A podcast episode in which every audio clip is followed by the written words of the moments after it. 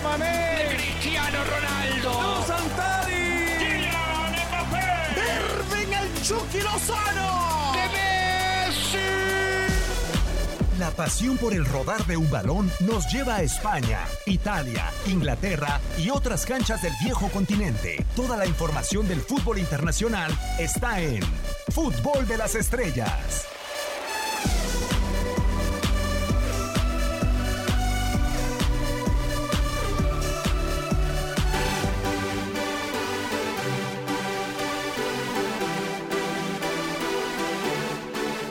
Señores? Un placer saludarlos. Muy buenas tardes. Nueva emisión de Fútbol de las Estrellas para platicar durante la próxima hora, menos tiempos de cortes comerciales, de todo lo que se ha generado en el mundo del balompié internacional en los controles en la dirección de este programa Maximiliano Andalón, en este micrófono Diego Peña y me complace saludar primero a Reinaldo Marcelino Naviachoro. Un placer saludarte, chileno. Parece que en Barcelona se han decidido 70 millones y dos jugadores por Lautaro Martínez. ¿Cómo estás, chileno? Muy buenas tardes, Diego, Max y a toda la gente que nos sintoniza aquí en Fútbol de las Estrellas.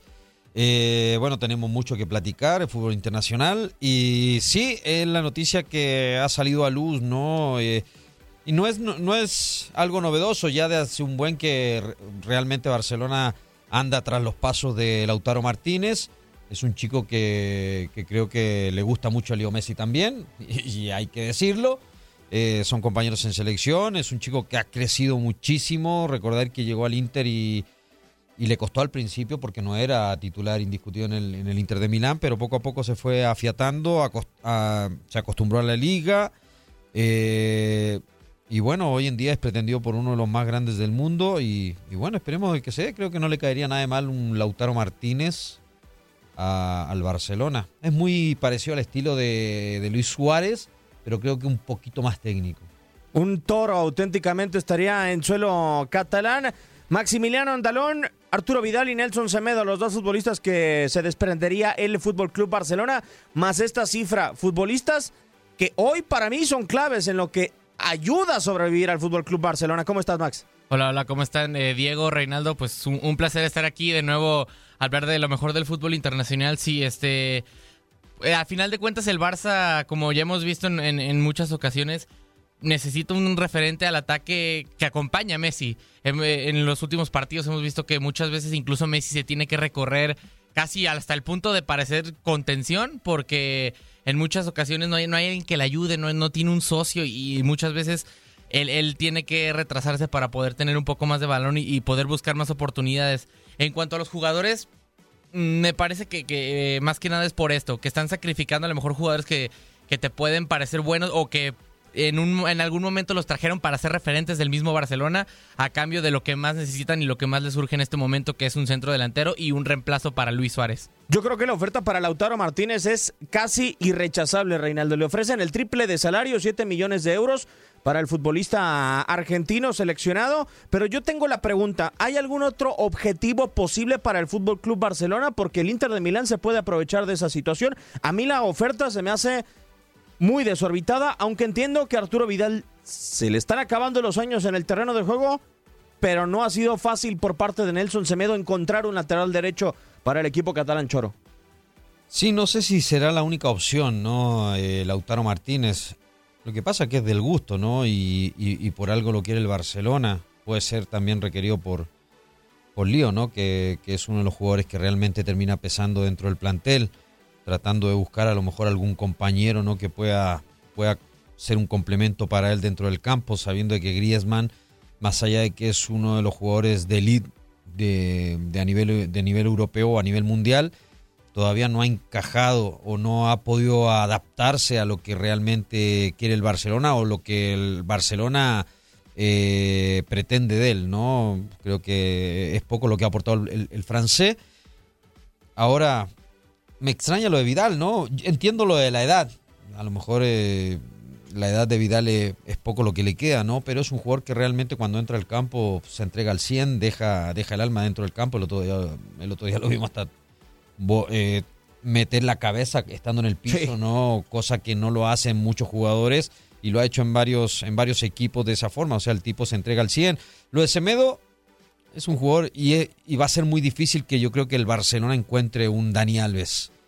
No sé si hay a lo mejor alguien similar. Creo que Semedo no, no es ni la sombra lo que era Dani Alves. Eh, es un jugador, sí, puede ser muy rápido, puede ser muy bueno en la marca, pero lo que le da en, lo ofensivo para mí es muy poco y es lo que a lo mejor el, Real, el Barcelona realmente busca, ¿no? Acá lo raro, Max, es que son posiciones que le ha costado trabajo encontrar al Fútbol Club Barcelona y que parece que va a ir parchando poco a poco, ¿no? Hoy parece que la urgencia es el centro delantero y van con Lautaro Martínez, pero en el medio campo también ha habido muchas dudas, porque inclusive esta temporada Arturo Vidal ha ido de mucho menos a mucho más, siendo casi referente por la banda izquierda con el, con el conjunto catalán. Sí, lo, lo decíamos desde, desde antes, que parecía que después de, estas buenas épocas que tuvieron tanto el Madrid como el Barcelona, con Cristiano, con Messi, eh, el Madrid constantemente se iba renovando, iba trayendo nuevos jugadores, pues el caso de Isco, de Valverde, en cada uno de los años, en cada una de las épocas trajo algún fichaje para irse actualizando.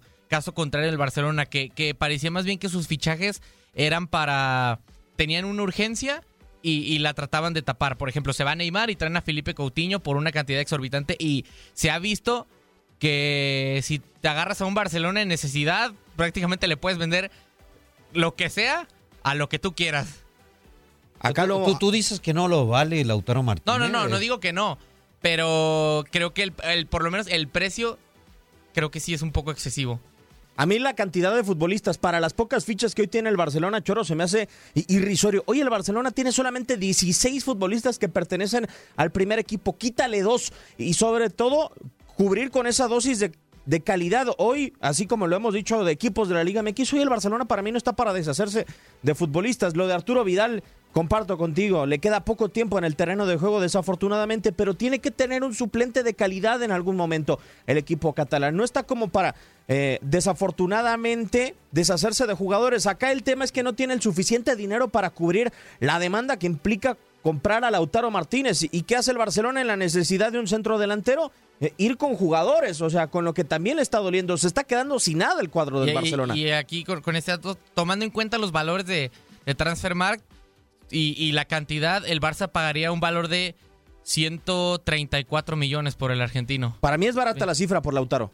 Sí, pero ah, es más que nada lo que tú dices, que, que con tan poquitos jugadores, incluso ya se le ha cuestionado, se le cuestionó a Valverde, se le cuestiona a Setién el hecho de tener tanto, tan pocos jugadores, creo que, que, que no valdría la pena por eso, por el renunciar a tantos jugadores. Incluso se hablaba que en la delantera Setién buscaría no alinear al mismo tiempo a Ansu Fati, Antoine Griezmann y a Lionel Messi con tal de no quedarse, si, digo, si uno de los tres se lesiona, pues ahora sí que te quedas prácticamente sin delanteros. Entonces, con el hecho de que, para que no tengan tantas actividades y, que no que no se lesionen, pues sí tratar de, gestionarlos un poco más. Pero es lo que decía Diego, ¿no?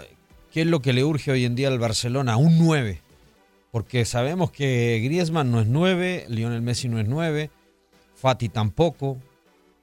Y los que tenga por ahí en la parte ofensiva, creo que no, no tiene un 9 referente como lo era Luis Suárez y realmente no tenía un reemplazante en caso de que sucediera esto, se lesionara Luis Suárez, que se veía venir, ¿eh? porque esta lesión ya viene arrastrándola de hace un buen eh, Luis Suárez y yo creo que eso tendrían que haberlo previsto el conjunto de Barcelona. Y, y lógico, como dices, no tiene el dinero, la prioridad hoy en día es contratar un delantero y, y la opción en Lautaro Martínez es el jugador que les agrada, que, le, que les llena y, y- y aún así no teniendo el dinero en efectivo como para pagarlo, pues tiene que hacer, deshacerse de jugadores. Yo sé que no tiene un plantel vasto. Anteriormente tenía un plantel de extranjeros, de jugadores de experiencia y con muchos jugadores de cantera que hoy en día no los tiene, que no los ha sacado Barcelona. Entonces, por eso que realmente, pues, ves prácticamente 16 jugadores, como bien lo dices, pero la mayoría ya son jugadores hechos y no tiene jugadores de cantera. Son muy pocos los que tiene realmente en el primer equipo. Y, y si tiene que deshacerse, y entiendo a lo mejor lo de Vidal, que para mí creo que se ha ganado esa posibilidad de seguir estando en el Barcelona, como bien dice, fue de menos a más. Fue un jugador que se ganó la titularidad a esfuerzo, sacrificio y a lo logrado en el campo pero en esa posición realmente tiene cuántos jugadores en el medio y si ves, me imagino que lo que miden es la edad, pues realmente el único que sale perdiendo es Arturo Vidal. Y ahora que lo mencionabas de, que el Barcelona no tiene canteranos, incluso los que ya debutaron con el primer equipo que se esperaría que ya que, que tuvieran más, más minutos, siguen perteneciendo y siguen teniendo mucha actividad con el Barcelona B. El caso de Ricky Puch y de Ansu Fati, y antes de que se fuera Carles Pérez, tenía prácticamente era considerado jugador del, del Barcelona B. Entonces, eh, eh, sí, mucho tiempo fueron la mejor cantera del mundo y, lo- y lo decían y esta generación, pero ya después de eso no ha habido absolutamente nada. Ha pasado, por decir algunos, Boyan Kirkic, eh, Munir el Haddadi y... y Efren. Sí, y no, no ha llegado algún... Creo que prácticamente ninguno se ha considerado, se ha consolidado, perdón, como referente del Barcelona desde esa generación. Y aparte, perdón, nomás acotar, yo creo que a lo mejor lo que le termina jugando en contra un poquito a, a Vidal, pues saber que hace poco salieron, no hace mucho, salió una noticia que Vidal demandaba al Barcelona por cosas Claro. de dinero. Entonces yo creo que eso terminó pegando. Y, y lo del Inter, que anda detrás de Vidal, no es de ahorita, sino que ya es de hace un buen y creo que aprovecha a lo mejor esa oportunidad el Barcelona de poder dar en parte pago a Vidal. Y sobre todo que del eh, primero al próximo 15 de junio la cláusula del señor Lautaro Martínez descenderá a 111 millones de euros. Es una cifra y quizás es un momento que deberá de aprovechar el Fútbol Club Barcelona. Hoy la noticia también fue que Paris Saint-Germain le niega la posibilidad a Kylian Mbappé de pertenecer a la selección francesa en los Juegos Olímpicos.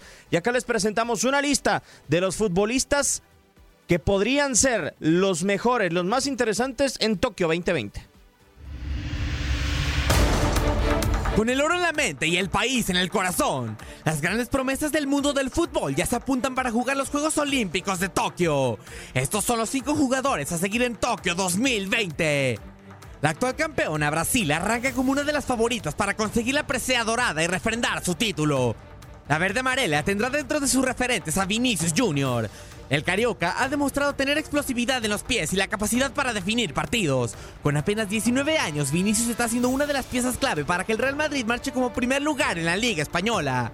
Una gran actuación suya en el clásico en contra del Barcelona, en la que marcó un gol y le devolvió al Madrid la primera posición y la esperanza de reconquistar España. Otro futbolista que convierte a Brasil en un equipo temible es su compañero en el conjunto merengue, Rodrigo Goes. Con los 19 recién cumplidos, el oriundo de Osasco, Sao Paulo, está sorprendiendo a propios extraños vistiendo la camiseta del Real Madrid. 95 segundos en el terreno de juego le bastaron a Rodrigo para marcar su primer gol con el Madrid y para disparar la estratosfera las expectativas sobre su carrera y confirmarse como una verdadera promesa para la canariña. 17 años podría ser la edad del jugador más joven del torneo. Con esta precocidad pero con un talento innegable, Ansu Fati levanta la mano para asistir con la selección española. A pesar de su corta edad, el hispano-guineano ya es parte del primer equipo del Barcelona y registra 5 goles en esta temporada, 4 en Liga y 1 en Champions League en contra del Inter de Milán. Orden en el medio campo y desequilibrio es lo que le aporta Kai Havertz a la selección alemana. Desde sus inicios con el Bayer Leverkusen, el alemán mostró suficiente talento para ser objeto de deseo de los grandes clubes del viejo continente y llevó al Bayer Leverkusen de vuelta a la UEFA Champions League, donde a pesar de ser eliminado dejó buenas sensaciones y fue fundamental para la eliminatoria de Europa League en contra del Porto, en la que marcó dos goles. La saga central de la selección francesa será comandada por el jugador del RB Leipzig, Dayo Upamecano.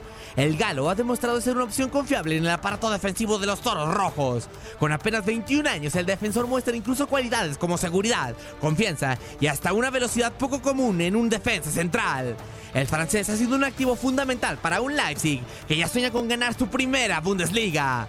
Los Juegos Olímpicos de Tokio 2020 están a la vuelta y los mejores jugadores menores de 23 años ya tienen en la mira la gloria de llevar una medalla a casa y ser campeón olímpico.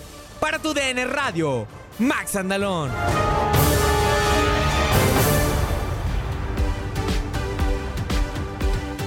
Estos algunos de los que se presentarán eh, o se podrían presentar en Tokio 2020. Desafortunadamente, la única diferencia con el resto, Max Andalón, es que Mbappé está tan adelantado en su proceso con eh, relación al resto de los futbolistas que Mbappé va a ir a la Eurocopa. Y después Francia también ya lo tienen una prelista para ir a Tokio 2020. París Saint Germain pone el freno y dice, "A- hasta aquí, o sea, no podemos poner a jugar a todos los futbolistas durante dos torneos en el verano. Sí, yo creo que ya se hablaba mucho esto. Mbappé no, no es considerado ya una promesa. Yo creo que ya es una realidad. Quizá igual lo que se le pudiera, no sé si decir cuestionar, pero sí el hecho de la liga en la que juega, los equipos a los que se enfrenta. Pero cuando, cuando sale a, digamos, a Champions League o a, o a otras competiciones con la selección francesa, se puede ver la calidad y ya se puede ver cómo, es, cómo enfrenta a las grandes selecciones. Y sí, un- como tú dices, muy adelantado, prácticamente muy rápido, tiene buena definición. Y, y sí, creo que, que era, no sé si decir algo que se podía esperar, pero prácticamente a Mbappé lo van a querer en, todo, todas las competencias que pueda tener tanto Francia como el Paris Saint Germain y, y va a ser titular indiscutible en todas. Entonces, creo que era algo, como dije, que se podía esperar. No sé si decir que se entiende, pero era algo que se veía venir. Y con la UEFA, Chorro está obligado el Paris Saint Germain a soltar, evidentemente, para la Eurocopa, sí o sí a Kylian Mbappé. Pero hay una situación, al Paris Saint Germain, desde mi punto de vista como equipo, dice, yo le pago el sueldo, a mí no me interesa que vaya a los Juegos Olímpicos porque yo no necesito que ni mi futbolista se desarrolle más, porque bastante desarrollado está Kylian Mbappé, y tampoco lo quiero como una vitrina en los Juegos Olímpicos porque yo no quiero vender a Kylian Mbappé. ¿Cómo le hace entender el Paris Saint Germain eso al futbolista que quiere cumplir un deseo? Es difícil, ¿no? Porque ese es una echarte al jugador encima, eh, que el jugador se pelee con el club, ya es entrar un poquito en conflicto. Eh, entiendo, jugar unos olímpicos no se juega siempre, eh, me tocó vivirlo. Aunque digas, yo sabía que me lo ibas a decir. Medalla de bronce, ¿no? Mi querida medalla de bronce. No, pero es algo bastante hermoso, es como un mini mundial, podríamos decir, ¿no? ¿Más complicado, Choro, por el límite de edad? sí, y podríamos decir que sí, igual te, da esa ventaja, ¿no? De repente de, reforzarte. De, más, de más desgaste, porque como los jugadores son más jóvenes, obviamente tienen, o sea, corren más, están, pues, digamos, en su punto físico. Podría, mm, no sé. Eh, yo creo que va todo de acorde a la, a la edad, ¿no? Porque igual que quieras o no un mundial, una Eurocopa, lo que sea, la intensidad es igual, ¿no? Es muy intensa porque la mayoría de los clubes de repente se componen por jugadores muy jóvenes. Pero pero bueno, ya, ya Mbappé no lo tenemos que mirar como el jugador joven, el jugador, eh, ya es un jugador hecho y derecho, o sea, ya el tipo ya ganó un mundial a su corta edad, a pesar de tener una corta edad, creo que Kylian Mbappé ya es un jugador experimentado en el fútbol. Eh, como club de repente también podría mirar eso, ¿no? Pues ir a, un, a una Olimpiada sub-23 como juvenil, podríamos llamarla, y que por ahí de repente se te lesiona el jugador, pues también previene eso a lo mejor un poquito el, el Paris Saint Germain si en algún momento quisiera vender al jugador, ¿no? Sí, porque prácticamente Max él es un refuerzo para la selección de Francia. No es cualquier juvenil, o sea, no, no es como el parejo de los juveniles. ¿Qué otros juveniles se le podrían acercar a Kylian Mbappé dentro de Tokio 2020 como para que pensáramos que le pueden competir a Francia hoy? Si lograra Francia conseguir Mbappé para Tokio, sería quizá una de las más favoritas, si no, no es que la más. Yo creo que ninguno, por lo menos en su posición, y creo que ninguna otra que se le acerquen. Y, digo, ahora que mencionas el tema de, los juveniles, eh, creo que a lo mejor por edad y, también todo, obviamente dependerá del, del, París o del club en el que milite en un futuro, pero de, de si refuerzo, pues. Pero por edad es la última en la que puede, la, única Olimpiada en la que puede jugar. Entonces, como dijimos, ya, ya lo manifestó antes, entonces creo que...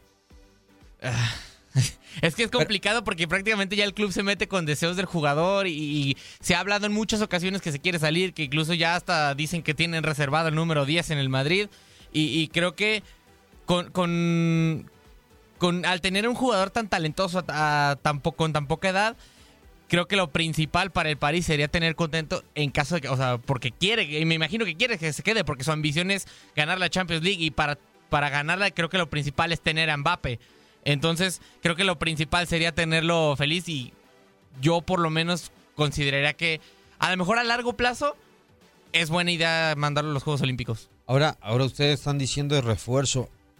¿Él va a ser refuerzo mayor? ¿O, o sí cabe por la edad? Él cumple la edad. Él, cumple la edad, pero para mí, Choro, por características, él es un refuerzo. ¿Qué edad tiene? 21 años. 21 años. Ah, él entra como su 23, o sea, sin ningún problema. igual eh, más que entrar de refuerzo, ese cupo de refuerzo podrías usarlo con otro jugador más experimentado, ¿no? De acuerdo, imagínate llevar a un Pogba, además llevar a un Loris y no sé qué otro futbolista pudiera complementar, es como llevar a la columna vertebral del campeón del mundo a los Juegos Olímpicos. No, sí, claro, sin duda, o a lo mejor un centro delantero, un Griezmann, un Griezmann o un Giroud, no sé, depende cómo juegue el técnico de esa selección menor. Eh, pero si lo lleva, bueno, es que Francia también tiene una cantidad de jugadores también. o sea, tanto juveniles como mayores, o sea, te puedes dar el lujo de, de si quieres llevarlo como refuerzo, como no refuerzo, hmm. da lo mismo, yo creo. Por lo pronto vamos a cambiar de tema. El día de hoy se ha realizado el sorteo de la UEFA Nations League para la próxima edición. Portugal es el campeón. Eh, evidente, Max, mm, evidentemente, Max, lo que más llama la atención es la Liga A, ¿no? Donde Alemania se mantiene gracias al nuevo formato que ha planteado la UEFA y que le ha evitado el descenso al conjunto germano. Sí, eh, de- o sea, había sido muy cuestionado eh, este, este nuevo sistema cuando salió, sobre todo por el, por el mismo hecho que le evitan el descenso, pero nos ha dejado cruces bastante interesantes, el Alemania-España, Croacia contra Portugal, Croacia contra Francia, Bélgica-Inglaterra. Eh, entonces creo que a lo mejor el, el hecho de, de- de tener más selecciones dentro de la, de la misma liga y tener más, más participantes por grupo te, te permite la posibilidad de, tener estos, este tipo de partidos que aunque sí se dieron en, en, la, la Nations League pasada, creo que la mayor cantidad de partidos, por lo menos en espectáculo, creo que va a ser mejor. Ahora habrá que ver lo que todos los futbolistas dicen cada torneo de verano, que son muchos partidos, que tienen una o dos semanas de, de preparación, que es mucha la carga, que ya se han quejado en repetidas ocasiones futbolistas y técnicos como Jürgen Klopp y, y Guardiola, que se quejan prácticamente cada rato. Pero yo creo que por lo menos en el tema del espectáculo tenemos muy buenos partidos. Ojo, Choro, que para mí el grupo de la muerte es el eh, sector 4, donde se encuentra la selección de Alemania junto con Ucrania, España y Suiza. Yo no veo eh, que un equipo sea mejor que otro, entendiendo la actualidad de cada uno. La selección de Alemania que nos dejó muchas dudas en el proceso de la clasificación de la Euro. Pero también la selección de Ucrania que superó en la clasificación a la Euro 2020 a Portugal, que incluso le ganó en el partido celebrado en Ucrania, y Suiza que estuvo en el Final Four de la edición anterior de la UEFA Nations League. Sí, igual sería bueno luego ir desmenuzando todos los grupos, ¿no? Para ir viendo los posibles candidatos y, como bien mencionas, creo que es un grupo, que es el grupo 4, bast- está bastante peleado entre una Alemania que está en, en renovación, la misma España también, la Suiza que quieras o no, es una selección siempre complicada, más allá a lo mejor de que no estén esas grandes figuras, pero es una selección que siempre compite. Y la ucraniana también, o sea, ni decir, yo creo que hoy en día en Europa a nivel selección muchas se han equiparado, o sea, se ha vuelto más competitiva, creo yo. Y por eso parece, Max, que encontrar un segundo grupo tan competitivo como el 4, donde se encuentra Alemania, es complicado. Y no porque la calidad esté a la baja, sino porque Polonia nos hace pensar que puede ser un grupo cerrado junto con Italia y Holanda, que tuvieron una muy buena clasificación a la Eurocopa. Y porque, por ejemplo, Inglaterra se va a ver con Bélgica, con Islandia, que fue su monstruo en la Euro del 2016. A mí la única duda que me queda si es si en el grupo 3 Croacia va a seguir tan deficiente como en los últimos meses y no le va a competir a Francia y a Portugal. No, por lo menos yo creo que a Francia no le va a competir. eh, prácticamente tiene un equipazo. Hemos visto lo que puede hacer y con, tantas este, estrellas como lo dijimos en un rato, hace un momento, perdón. Kylian Mbappe, Antoine Griezmann, Paul Pogba, eh, N'Golo Kanté. Entonces creo que a Francia no le va, no le va a competir. Todo va a depender de cómo, de en qué momento vengan sus estrellas, tanto Modric, este, y, y, pues sí, un equipo comandado principalmente por Luka Modric. Pero creo que habrá que ver. Portugal, como hemos visto, está como que tratando de renovarse, tratando de ya no depender tanto en, Cristiano Ronaldo. Tiene ya a Joao Félix, a, referentes como Guerreiro, como. como Pe- no sé si, si Pepe va a estar convocado o no, pero habrá que ver. Eh, yo creo que van a terminar pasando Francia y Croacia. Yo creo que sí todavía sigue dependiendo de Cristiano Ronaldo Portugal. Y Ah, no, veremos creo, la no, creo que eso es inevitable, pero están tratando de ya no hacerlo. Y veremos en la próxima Euro cómo le va al seleccionado portugués. Vamos a ir a la pausa y volvemos con más a Food Estrellas.